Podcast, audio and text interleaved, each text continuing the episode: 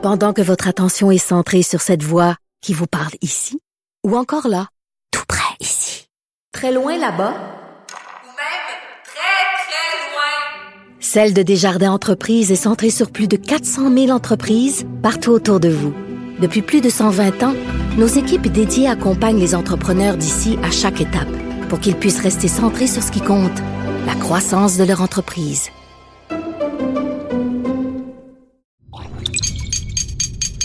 Cube Radio. Guillaume Lavoie. Il connaît tous les dessous de la politique. Une entrée privilégiée dans le Parlement. Là-haut sur la colline. Guillaume Lavoie. Bonjour, heureux de vous retrouver pour ce nouvel épisode de Là-haut sur la colline. Aujourd'hui, on s'intéresse à Christine Fréchette, la nouvelle ministre de l'Immigration, qui présente un peu ses priorités pour le mandat qui s'en vient. On parle chemin Roxham, renégociation sur l'entente des pays tiers sûrs. Rémi va nous faire le portrait d'un peu tout ça. Québec solidaire est en caucus précessionnel. Ils reprennent leurs habits très confortables, critiques au gouvernement Legault, trop de privés en santé. On va voir comment ils préparent pour l'élection partielle qui s'en vient en ancien Henri Sainte-Anne à Montréal. Et à travers tout ça aussi, on s'intéresse au pavé dans la mare qu'a lancé le premier ministre du Canada, Justin Trudeau, qui veut revoir la clause non-obstant. Tout ça et un peu plus dans cet autre épisode de Là-haut sur la colline. Là-haut sur la colline. Embarquez avec Guillaume Lavoie dans les coulisses de la démocratie. C'est le moment d'aller rejoindre Rémi Nadeau, notre chroniqueur, qui est chef de bureau parlementaire à Québec pour le Journal de Montréal et le Journal de Québec. Bonjour Rémi. Bonjour, M. Guillaume. Alors, Rémi, euh, c'est toujours la préparation de la rentrée parlementaire et la nouvelle ministre de l'Immigration, Christine Fréchette, a donné une entrevue à notre collègue euh, Alain Laforêt de TVA. Alors, où est-ce qu'on en est? Elle annonce un peu ses couleurs, mais écoute, j'ai hâte. Moi, je trouve que ça met tout simplement l'eau à la bouche euh, pour lui poser d'autres questions quand on la verra au caucus de rentrée, justement, de la CAC à Laval à la fin de la semaine. Parce que, bon, c'est intéressant. Elle mise beaucoup, euh, c'est ce que je décode, Madame Fréchette, elle mise beaucoup sur euh, la venue de Joe Biden au Canada pour une, renégociation, oui, de l'entente sur les tiers pays sûrs ce qu'elle voit là-dedans, donc, c'est la possibilité qu'on euh, puisse euh, s'entendre et euh, faire en sorte que les immigrants qui demandent, par exemple, un statut de réfugié puissent le faire par les voies officielles partout le long de la frontière. Parce que là, ce qui arrive, c'est que dans le cadre de l'entente, les gens, ils sont refoulés si ils font cette demande-là dans les postes, comme par exemple à la colle. Et c'est pour ça qu'ils passent par le chemin Roxham. Et le chemin Roxham devient une, espèce de passoire, là. ça devient quasiment une autoroute. Oui, mais, euh, même s'ils passaient dans les postes officiels, à la fin, ces gens-là, ils doivent être logés, les enfants doivent être euh, mis à l'école, ça prend des soins de santé. Il y, a, une facture assez gigantesque qui, normalement, devrait revenir à Ottawa. Est-ce qu'elle a parlé de ça aussi? Oui, exactement. Fait c'est ça, je te dirais que c'est l'autre angle. Euh, diminuer, je pense d'abord, je sens la volonté de diminuer la pression quand même là euh, au chemin Roxham qui, devient de toute façon de plus en plus comme une espèce de, de, vrai poste frontalier euh, déguisé. Ça devient par la force des choses, ils sont obligés de mettre là des, des, structures et ça devient donc comme un, un, poste.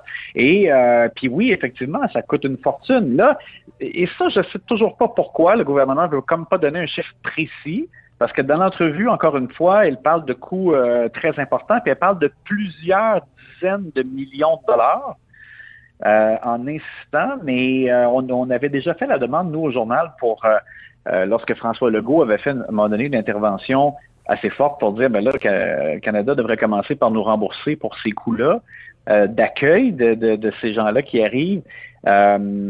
Puis euh, le bureau du PM n'avait pas voulu nous, donner de chiffres précis. Je ne sais pas pourquoi. Je sais pas si c'est parce que c'est comme un, montant qu'on garde comme ultimement, comme pour euh, euh, dans le cadre de, la négo, de, de mais bref.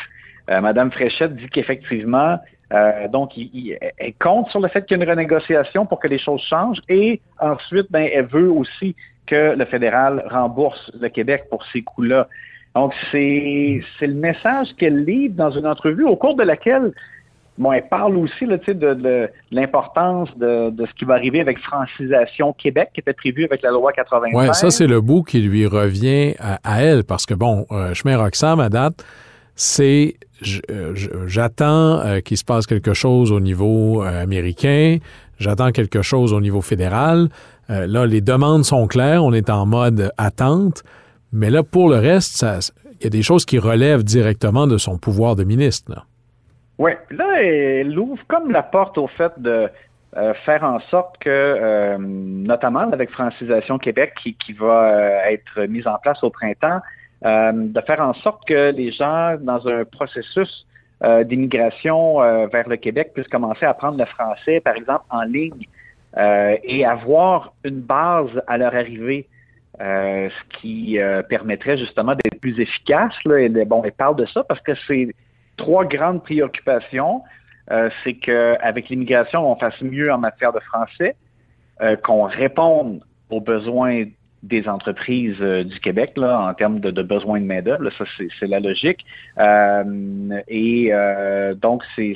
Et, et, et également qu'on développe davantage la régionalisation. Ça, elle a insisté aussi beaucoup là-dessus parce qu'elle a dit qu'elle entend se, se, promener dans les régions, aller voir les, les gens, les responsables, les élus, etc., puis voir quels sont les besoins dans chacune des régions, comment ils peuvent s'arranger pour accueillir plus d'immigrants.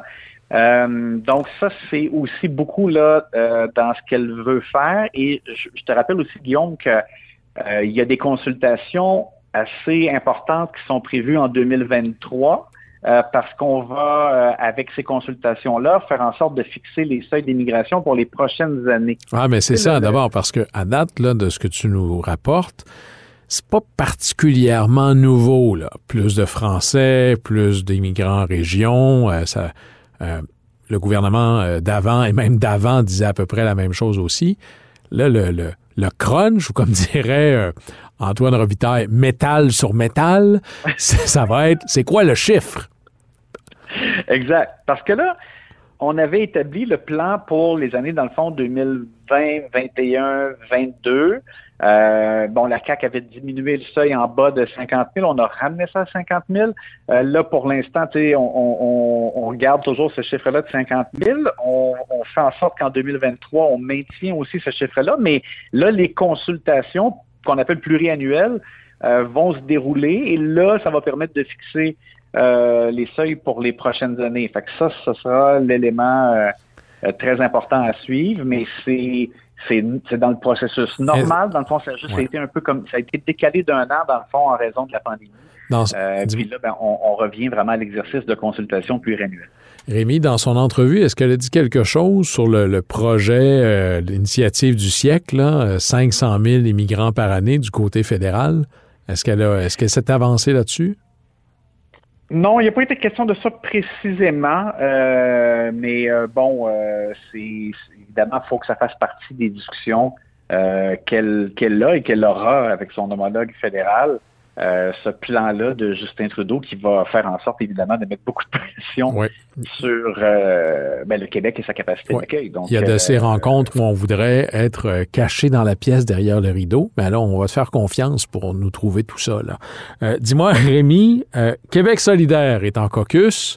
Et j'ai l'impression qu'on a repris nos, amis, les, les, vieux habits confortables d'une euh, gauche revendicatrice qui euh, veut débarrasser l'État de recours au privé, particulièrement en santé. C'est à peu près là qu'on s'en va.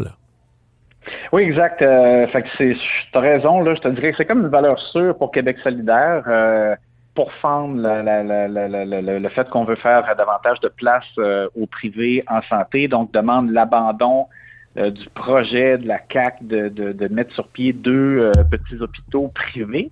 Euh, on savait que c'était quand même, évidemment, dans, le répertoire de Québec solidaire, euh, mais ils ont euh, frappé là-dessus dans le cadre de leur caucus de rentrée. C'est le premier parti à tenir son caucus de rentrée. Ça se déroule toute la semaine.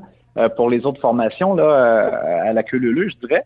Et dans le cas de, QS, bon, ils ont fait aussi un événement public pour représenter Guillaume Clich-Rivard, qui sera candidat dans Saint-Henri-Sainte-Anne Et euh, donc, euh, Gabriel Nadeau-Dubois a insisté encore pour dire que c'est QS qui doit être la vraie opposition, qui doit être le rempart à l'arrogance de François Legault. C'est les termes qu'il a utilisés. Ça n'avait pas tellement bien servi, cette technique-là, pendant l'élection. Là. De, dire que, ben, de dire que c'est un, un match à deux, que les autres sont pas là. Quoique, je vois pas comment ils vont échapper, c'est Henri Saint-Anne, là. Oui, c'est ça. je pense qu'effectivement, QS est très bien positionné pour euh, Henri Saint-Anne. Et euh, puis ben, l'intervention euh, sur, euh, sur le privé. Écoute, là, c'est toujours le fou la poule. On, a, on a besoin du privé parce qu'on manque de monde dans le public. on l'a vu notamment pendant la pandémie, le fait qu'on fasse des chirurgies dans des cliniques privées, ça a permis de, au moins de, de, de, d'éviter qu'on crée une liste d'attente et de retard de chirurgie encore plus importante. Euh, puis là, ben, par contre, après ça, ben, QS va dire oui, mais là, si on fait ça, si on donne plus de place euh, au privé, ben là, on va se priver de personnel, puis ça va être encore pire, on va en avoir encore plus besoin dans le public, et là, c'est une roue qui tourne. Donc, euh, c'est de voir où vous, où vous arrêtez justement cette roue qui, qui est en mouvement. Oui. Rémi, tu vois, je fais souvent référence à Yvon Deschamps. Il a encore raison. Mieux vaut être riche et en santé que pauvre et malade. Rémi Nadeau, chef de bureau parlementaire à Québec, euh, pour le Journal de Québec et le Journal de Montréal. Merci beaucoup d'avoir été avec nous. Ça me fait plaisir. À demain.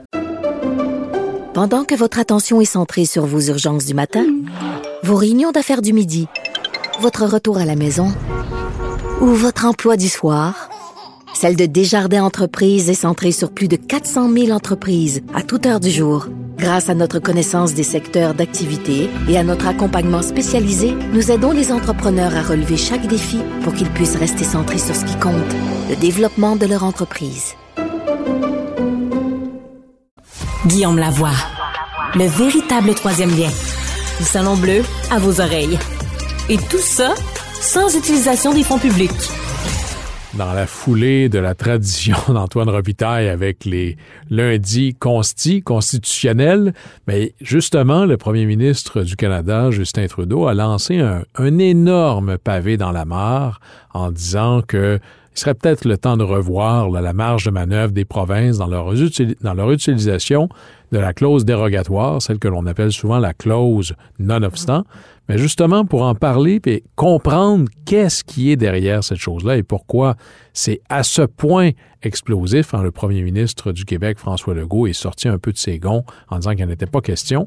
Mais pour faire le tour de ça, Guillaume Rousseau, qui est professeur titulaire et directeur des programmes de droit et de politique appliquée à, à l'État, pardon, de l'État à l'Université de Sherbrooke. Bonjour, professeur Rousseau. Bonjour. Merci beaucoup d'être avec nous. Alors, euh, retournons là, dans le autrefois jadis, là, clause non-obstant 101. Euh, d'où ça vient, cette affaire-là? Donc, ça vient vraiment du, euh, du moment du rapatriement de la Constitution. Donc, en 81-82, M. Trudeau, le père, veut, veut, rapatrier la Constitution, donc de faire de cette loi britannique une loi canadienne pouvant être modifiée par, par le Parlement fédéral et les législatures provinciales, le cas échéant et veut profiter de ce rapatriement pour ajouter une charte canadienne des droits, donc un peu comme il existait déjà à l'époque aux États-Unis, donc une, déclaration de droits fondamentaux qui permet ensuite aux tribunaux de d'invalider des lois provinciales ou fédérales qui sont contraires aux interprétations des droits fondamentaux que proposent les, les, tribunaux. Et là, évidemment, il y aurait certaines provinces qui étaient un peu réticentes face à ça parce que ça venait un peu limiter potentiellement leur pouvoir. Et le compromis qui a été trouvé, proposé par des provinces de l'Ouest, accepté par M. Trudeau, c'est cette fameuse clause dérogatoire, nonobstant de, de souveraineté parlementaire. Elle a plusieurs noms, mais c'est une clause donc qui permet à une législature provinciale ou au Parlement fédéral de dire telle loi que j'adopte, je veux la protéger contre les contestations constitutionnelles. Donc, je veux la mettre à l'abri d'une contestation judiciaire. Donc, dans le cas du Québec, par exemple, la charte de la langue française, ben, depuis la loi 96, on a utilisé la disposition de dérogation dans la charte de la langue française pour dire tout ce qui concerne la protection du français au Québec. On ne souhaite pas que des gens utilisent la charte des droits pour venir invalider la loi 101 et donc on utilise la disposition de dérogation. Mais c'est un peu particulier quand même d'avoir au sein même d'un document qui vise la primauté des droits individuels que l'on considère fondamentaux, il y a une espèce de clause échappatoire qui dit, ben, dans ces cas-là, on peut ne pas l'appliquer. Est-ce que c'est sans restriction, ça? Ben, en fait, ça vise certains articles. Donc, ça, vise les articles 2 et 7 à 15. Donc, essentiellement, les libertés fondamentales, la religion, expression, etc., ainsi que le droit à l'égalité. Donc, ça touche pas, par exemple, le droit de vote, le droit de se présenter aux élections ou encore euh, les droits linguistiques. Donc, Autrement dit, ce que, ce que propose l'article 33 de la Charte canadienne, c'est une espèce d'équilibre entre le principe de base de la Constitution canadienne qui vient de la Constitution britannique, qui est la souveraineté du Parlement. Donc, traditionnellement au Canada, c'est le grand principe, c'est de dire il n'y a rien au-dessus de la loi, puis les questions, notamment de droits fondamentaux, sont réglées au Parlement. Donc, c'est nos élus qui sont là pour adopter des lois qui, euh, qui assurent un équilibre entre les droits des uns et des autres. Donc, le modèle britannique, puis ensuite, c'est ajouté le modèle américain où on dit non, ce sont des juges non élus qui vont ultimement décider en termes de droits fondamentaux. Donc, ce sont les deux grands modèles. Et l'article 33 propose une espèce d'équilibre, de dire pour certains droits et libertés, c'est le, le, le, Parlement qui a le dernier mot. Pour d'autres droits et libertés, ça va être la Cour suprême. Donc, c'est vraiment le modèle canadien qui, est inspiré à la fois des États-Unis et de la Grande-Bretagne. Mais là, est-ce qu'il n'y a pas quelque chose de profondément ironique c'est la clause, c'est l'existence de l'article 33, la fameuse clause non-obstant, qui a permis à la charte d'exister. Hein, c'était un peu, là, si j'ai bien ouais. compris ce que vous nous expliquez, c'était s'il n'y avait pas cette clause-là, il n'y en avait pas de charte. Aujourd'hui, plus tard, le premier ministre Trudeau dit ben ça, faudrait peut-être le baliser, l'enlever. Est-ce que ça risque de faire effondrer tout le reste? Ben, c'est-à-dire qu'effectivement, c'est un peu un bris du, du, du pacte euh, original parce que, outre ce que je viens d'évoquer, c'est-à-dire que c'est pas tous les droits de la Charte canadienne qui sont visés. L'autre chose, c'est que c'est à renouveler aux cinq ans. Donc, ce qui est assez particulier, habituellement, quand on, a, on adopte une loi au Parlement, cinq ans plus tard, on n'a pas besoin de la revoter de nouveau pour qu'elle continue de s'appliquer. Là, ici, il y a ça. Donc, à chaque cinq ans, par exemple, au, Québec, il y a beaucoup de lois sur des régimes de pension qui, qui accordent des, des, avantages aux femmes discriminées autrefois. Donc, on leur accorde des avantages aujourd'hui pour compenser. On discrimine contre les hommes. Et là, depuis, les, depuis une quarantaine d'années, on, tout près, à chaque cinq ans, on renouvelle euh, ces clauses dérogatoires-là. Donc, vous voyez, et, et, donc ça se pose un, un, vote au Parlement. Dans certains cas, il peut y avoir un, un prix politique à payer et tout. Donc, c'est ça l'encadrement qui est proposé par, euh, par l'article 33. Donc, le, le Parlement peut le faire, mais c'est bon pour cinq ouais. ans, puis après ça, il faut se retaper la bataille politique. Cinq ans, potentiellement, le gouvernement peut avoir changé. Et on se dit, ben, ouais, si vous voulez encore vous retaper le débat politique, prendre la chaleur, vous avez le droit de le revoter et on peut comme ça le renouveler à chaque fois.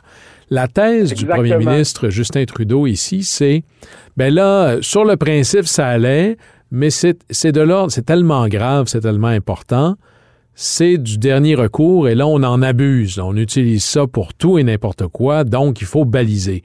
Est-ce que le premier ministre Trudeau ici a, pas quelque chose qui se tient en termes d'argument? Ben, il y a deux choses. D'abord, dans l'arrêt Ford, donc en 1988, la question s'est posée parce que le Québec avait utilisé la clause dérogatoire dans toutes ses lois, y compris la loi 101. Donc, là, ça s'était posé au sujet de l'affichage euh, commercial. Et euh, la Cour suprême avait dit, à la lumière du texte de l'article 33, avait dit ben il n'y a pas de, de, de condition de fond. Donc la condition de forme, c'est qu'il doit avoir une loi qui déclare expressément qu'on utilise la disposition, qu'elle doit être cette, cette clause-là doit être renouvelée aux cinq ans. Donc sur la forme, il y a des, il y a des, il y a des choses à respecter pour, euh, pour le Parlement qui souhaite utiliser la clause, mais sur le fond, c'est pas le rôle du tribunal d'aller dire ben est-ce que c'est abusif ou c'est pas abusif, est-ce que c'est à la légère ou pas à la légère? Parce que si on donne ce rôle-là aux tribunaux, euh, c'est contradictoire avec la clause elle-même qui a pour but d'être à l'abri du contrôle judiciaire. Si on veut que ce soit les tribunaux qui décident si c'est abusif ou pas, on n'a pas besoin de clause dérogatoire, on peut juste appliquer le contrôle de constitutionnalité. Donc, mais, donc c'est là où c'est plus compliqué que ça. Mais là, professeur Rousseau, on, je comprends bien, la, la Cour s'est déjà posée, j'ai deux questions pour vous là-dessus. Ouais. La Cour s'est posé la question, est-ce qu'on peut faire, est-ce que c'est abusif ou pas? Puis là, en gros, la Cour a dit non, non ça relève d'une juridiction qui appartient au monde du politique et le politique fera cette appréciation-là lui-même. Nous sommes 30 ans plus tard. Il y a, ce n'est pas les mêmes juges qui sont là. Est-ce qu'on pourrait, est-ce qu'il est potentiellement envisageable que, ce, ce, j'ai juste le mot en anglais, le nouveau bench, la nouvelle euh, constitution de la Cour suprême, les juges qui sont là disent, ben nous, euh, on a une lecture différente. Alors ça, c'est ma première question. Deuxième question, si la Cour disait encore, non, sur le fond, on n'a rien à dire, mais sur la forme, on pourrait, et François Legault, son gouvernement, ont voté l'application de la clause euh, nonobstant avant même les contestations devant les tribunaux. Est-ce que ça, ça pourrait être interprété comme une question de, forme? Donc, première des choses, donc le précédent, même s'il date d'il y a 35 ans, il y a ce qu'on appelle la règle du stare décisif, c'est-à-dire qu'une fois que la Cour suprême s'est prononcée, normalement, c'est du droit établi. Et là, il faut vraiment un changement important dans le droit ou dans euh, ou dans le contexte, etc., pour que la Cour suprême change d'avis. Là, ben, c'est encore plus vrai pour les tribunaux de première instance, parce que, dans le fond, la, la, la, la question se pose déjà devant la Cour d'appel, euh, donc en deuxième instance, euh, en ce moment, au sujet de la loi 21. Mais même rendu à la Cour suprême, on hésite à trop modifier le droit. Donc, ça reste quand même... Euh, Mais ça, ça s'est déjà vu, la Cour suprême qui, se ah dédie. Le meilleur exemple, c'est la, question de mourir dans la dignité et tout. Donc, euh, il y a eu une évolution de la Cour suprême là-dessus. Donc, c'est pas impossible, mais disons que ceux qui veulent faire changer le précédent ont disons, une côte à remonter par rapport à ceux qui disent, pensent que Ford c'est bien fondé. Surtout que Ford s'appuie beaucoup sur le texte de 33, le texte de 33 qui prévoit des conditions de forme mais pas de fond.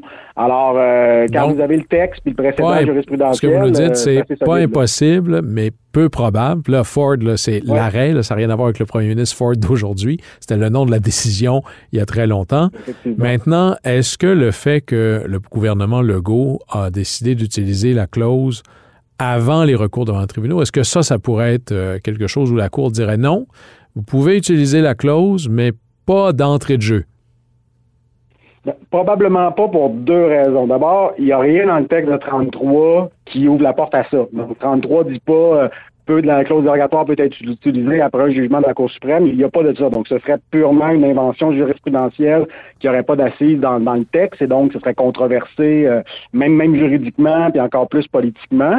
Ça, c'est la première des choses. Ensuite, faut savoir que le Québec a utilisé la clause dérogatoire là, à plus d'une soixantaine de reprises euh, quand on compte chaque cas de renouvellement, sans compter l'usage systématique dans toutes les lois entre 82 et 85. Bref, tout ça est un peu technique, mais tout ça pour dire que le Québec l'a utilisé très souvent, cette clause dérogatoire-là, en tout cas relativement souvent, et chaque fois, il l'a fait de manière préventive. Donc, dès l'adoption d'une loi, on met la clause dérogatoire. La seule fois où ça a été utilisé après un jugement de la Cour suprême, c'est après le, fameux arrêt Ford de, de, 88.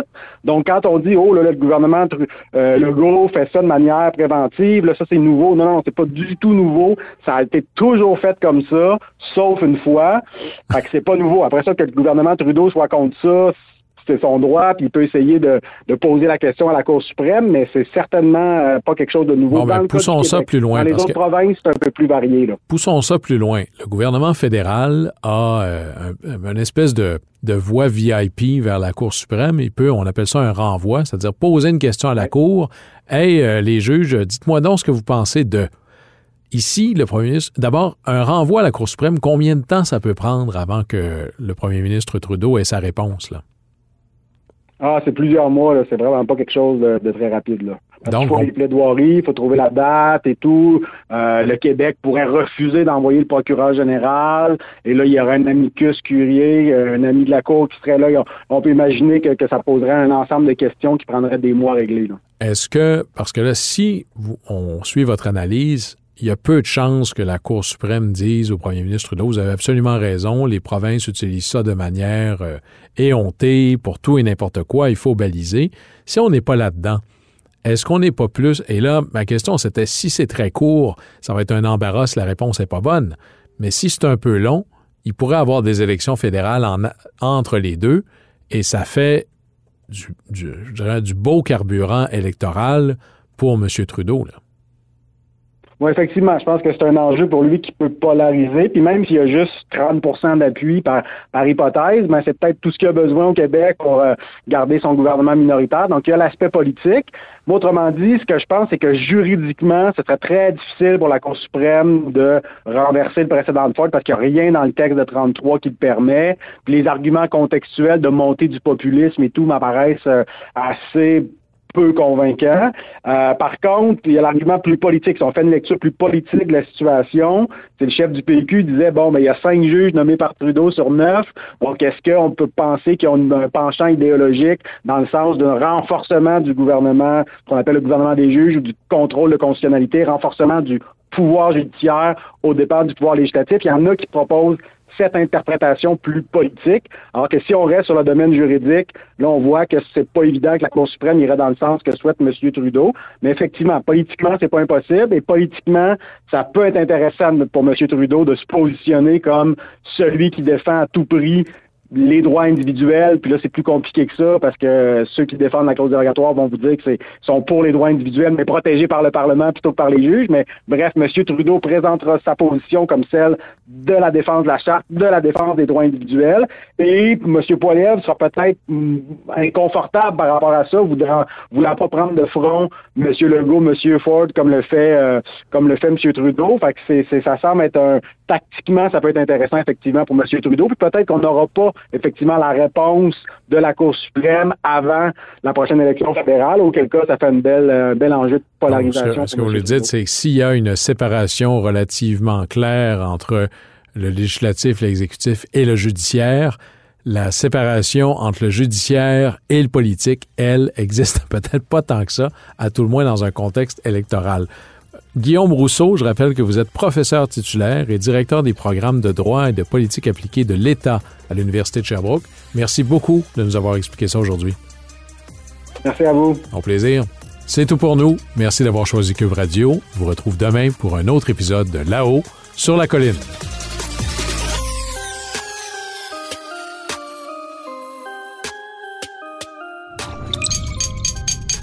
Cube Radio.